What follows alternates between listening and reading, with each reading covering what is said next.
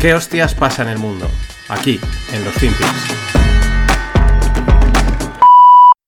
Let me answer the first question first. If Germany, if uh, if Russia invades, uh, that means tanks or troops crossing the uh, the, the, border of Ukraine uh, again. Then uh, there will be uh, we there will be no longer a Nord Stream two. We we will bring an end to it.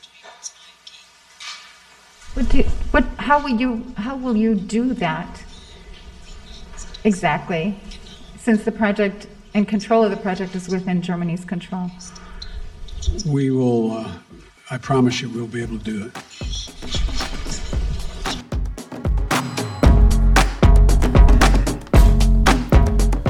Hola, no financieros. Otro día más estamos con los FinPix y aquí tenemos a nuestro querido amigo Joe Sleepy Biden. Y este corte es del pasado febrero y decía, o traduzco, lo que dice Joe. Si Rusia invade, eh, con tanques, tal, no sé qué, dice, pues entonces no habrá más Nord Stream 2. Le pondremos fin. Y entonces la reportera le pregunta que cómo exactamente lo harán si el gasoducto pues está bajo el control de Alemania, ¿no? Y, y Biden le contesta, te prometo que seremos capaces de hacerlo. Y ahí queda. Claro, ¿qué es lo que pasó ayer? Pues el Nord Stream Leaks, ¿no? La, fuga o los problemas que hubieron en los gasoductos de Nord Stream, que reportaron fugas en tres de sus gasoductos. Claro, eh, famosos, o todo el mundo ahora los conoce debido al conflicto ruso, el gas natural, etcétera, ¿no? Y aunque desde el primer momento, pues que los tres gasoductos eh, en cuestión tuviesen problemas de fugas y tal, pues aquello ya olía mal, bueno, en un primer, en un primer instante pues se dijo que era debido a algún sismo. Pero, eh, pues claro, aquello olía tanto, cantaba tanto que enseguida empezó a salir la realidad, ¿no? Y de ahí, pues enseguida alguien encontró este vídeo eh, de febrero de este año.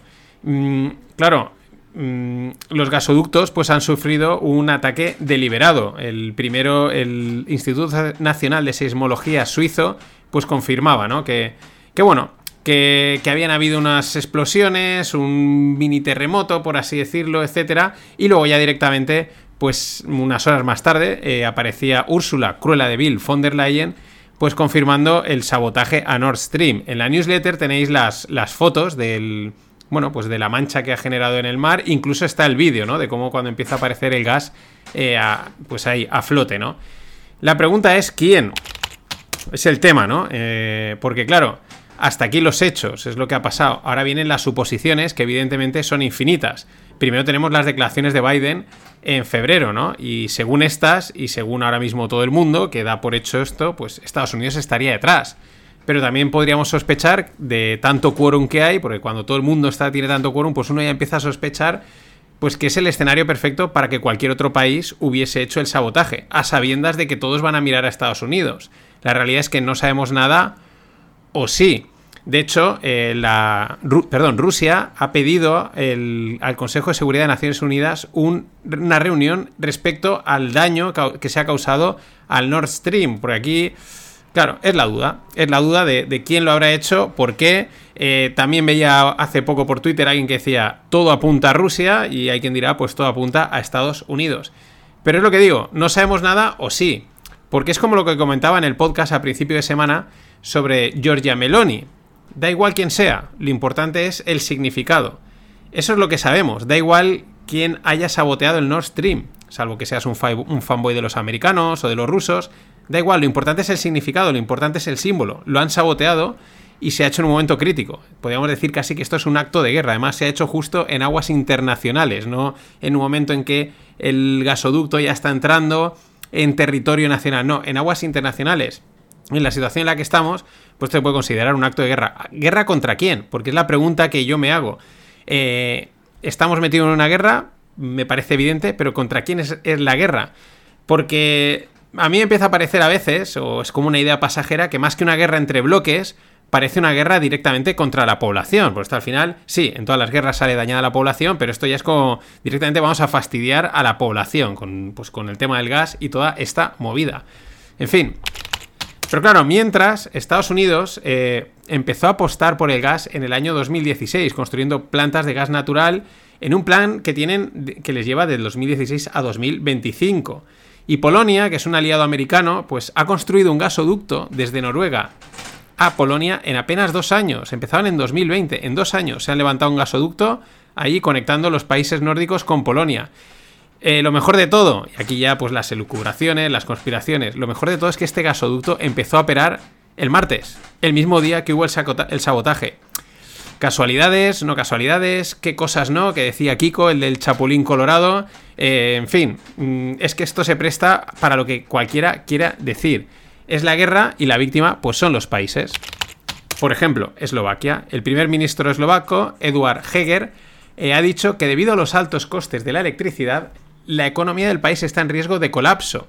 Salvo que reciban billions de euros desde Bruselas, el conflicto y los costes van a matar al país.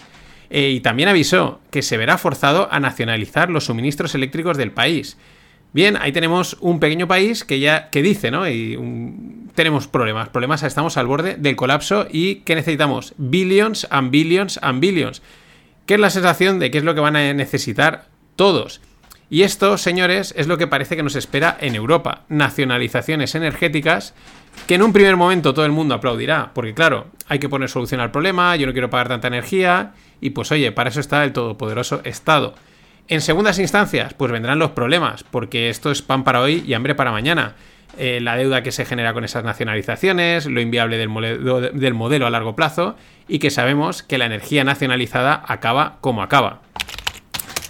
Y una última hora sobre Italia. Eh, o mejor dicho, podemos decir que es el clásico político de donde dije digo, digo Diego. Porque si el lunes parecía que Giorgia Meloni con Berlusconi, con Salvini y tal, pues eran rupturistas con Europa, se iban a acercar a Rusia, necesitan el gas natural, etc., pues hoy ha salido el un pacto entre Giorgia Meloni y Mario Draghi Super Mario asesorará al Ejecutivo de Georgia y mediará en las relaciones con la Unión Europea. ¿A cambio de qué? Pues de que Meloni garantice el apoyo a Ucrania, la posición pro-OTAN y continuar con las políticas iniciadas por Draghi. Ahí es nada, o sea, de pues una, una, clásica de políticos, una clásica de te cuento una cosa, pero luego de repente me interesa y doy, y doy el giro, o pues bueno, que le habrán puesto cositas encima de la mesa, le habrán puesto cartas, le habrán dicho, mira, esto es así y seas quien seas, lo tienes que hacer. Pues entendido, pues para adelante. Y nada, el lunes a las 8 y cuarto tenemos un webinar sobre fondos y ETFs con Greg y Fernando Luque. Eh, apuntaros, tenéis el enlace en las notas del episodio y en, el, y en la newsletter. Va a estar chulo.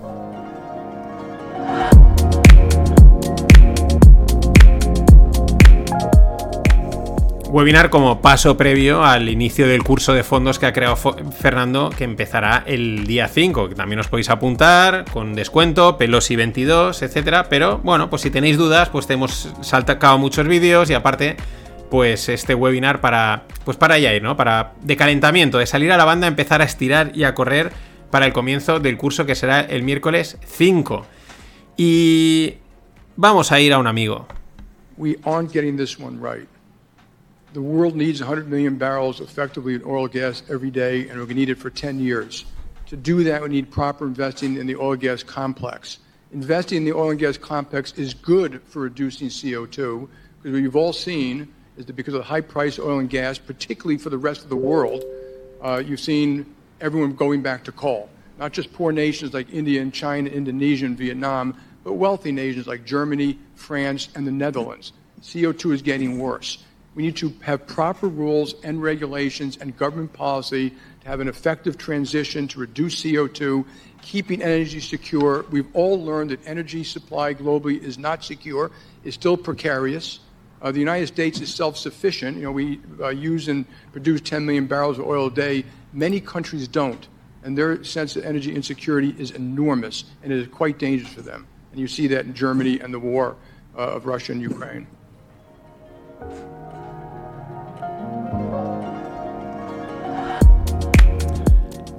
Pues ahí teníamos a un amigo, Jamie Dimon, el CEO de JP Morgan. Y está hablando en una comparecencia de estas que hacen pues ahí en Estados Unidos, en el Congreso, en el Senado. Bueno, una comparecencia oficial, ¿no?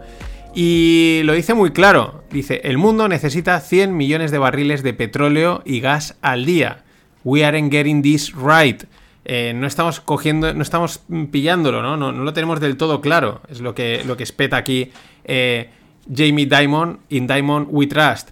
Y apunta al daño que están produciendo las políticas ESG en otros países al complicar la inversión en oil and gas, en, en, las energías, ¿no? Se pone tanta regulación, tantas historias que al final pues las empresas dicen, oye, eh, no, nos, no, es rentable invertir aquí, ¿no? No se invierte, no se acaba produciendo más y tienes los, los, cuellos de botella, ¿no? Dice que Estados Unidos es autosuficiente, pero no el resto. Y menciona además de países en desarrollo como India o similares, que son los primeros que nos pueden venir a la mente, sino también eh, problemas para naciones ricas como Alemania, Holanda. Pero mi lupa de hoy, he decidido llamarle lupa, eh, no va por la turra ESG de la que hablamos y mencionamos muchas veces, va por las sumas y las restas. Yo recuerdo que varios profesores de la universidad nos dijeron que luego de toda esa tralla matemática que nos daban, derivadas, integrales, eh, tensores y movidas complejísimas, eh, pues que después de todo eso no las íbamos a usar. Que con sumar, restar, dividir y multiplicar, mm, la mayoría pues íbamos a ir sobrados. Y así es. Y con estas declaraciones de Diamond, in Diamond We Trust, eh, nos pone sobre la mesa las sumas y las restas, o dicho de otra forma, los flujos. Porque con todos estos líos geopolíticos y con tanta información, pues muchas veces es fácil perder el foco, ¿no? Quedarnos ahí en el que si se ha roto esto, que si ha pasado no sé qué. O también nos hace pensar que es todo muy complejo y que a saber qué pasa. Es verdad que a nivel político es muy difícil de saber, pero los números son los números y los números no engañan. Muchas veces también nos los tapan adrede. Y vamos a lo que dice Diamond. Por ejemplo, eh, si en Estados Unidos hay tantos millones de personas, tantos millones de vehículos, tantos de industrias y de casas, pues es un número grande, es una gran suma que nos dice cuánto petróleo necesita eh, Estados Unidos.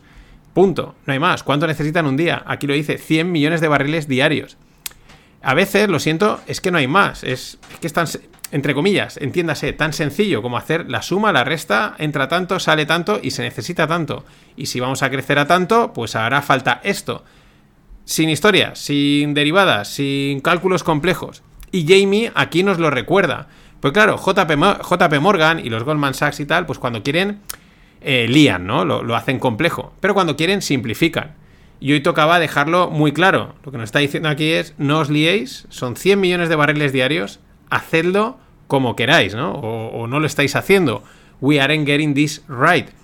Y es un gran número que se podría poner más encima sobre la mesa, que quizás demuestra que los países lo saben y pasan de él, o algunos que ni siquiera, pues probablemente eh, no voy a mencionar ninguno, ni siquiera se preocupan de calcularlo y decir, oye, eh, tenemos este, este crecimiento poblacional, este crecimiento de, industrias, de vehículos, necesitamos tanto gas, necesitamos tanto petróleo, necesitamos tanto tal. Hay que conseguirlo, ¿cómo? Pues como sea. Y a partir de ahí ya veremos, ¿no? Pero nos perdemos, nos perdemos. Como bien dice eh, Diamond, we aren't getting this right.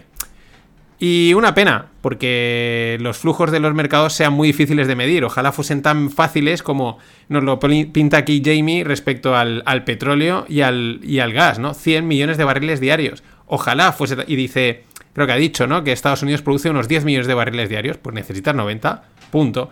Ojalá fuese tan fácil medir los flujos, las sumas y las restas gordas en los mercados, porque ahí el cruce de transacciones es altísimo y es difícil. Pero por esa misma razón Greg y yo somos tan pesados con los flujos y buscamos, vamos viendo a ver si encontramos algo, si algún día encontramos algún sitio que puedan dar esa información, pero no la dan. Y la gente que sabe te dice que es difícil de conseguir. Eh, pues por algo será. En fin, nos me quedo con las sumas, las restas, los flujos y los números gordos. A veces no hace falta, no vale la pena complicarse mucho. Nada más, hasta mañana. Yo digo una cosa, como le decía, que muchos dicen, yo tengo un chico que estudia dice economía. Y economía no hace falta estudiar. Eso es bien cierto, no hace falta estudiar. ¿Cómo que no? No hace falta. El hombre que gane cinco duros, que se gaste uno.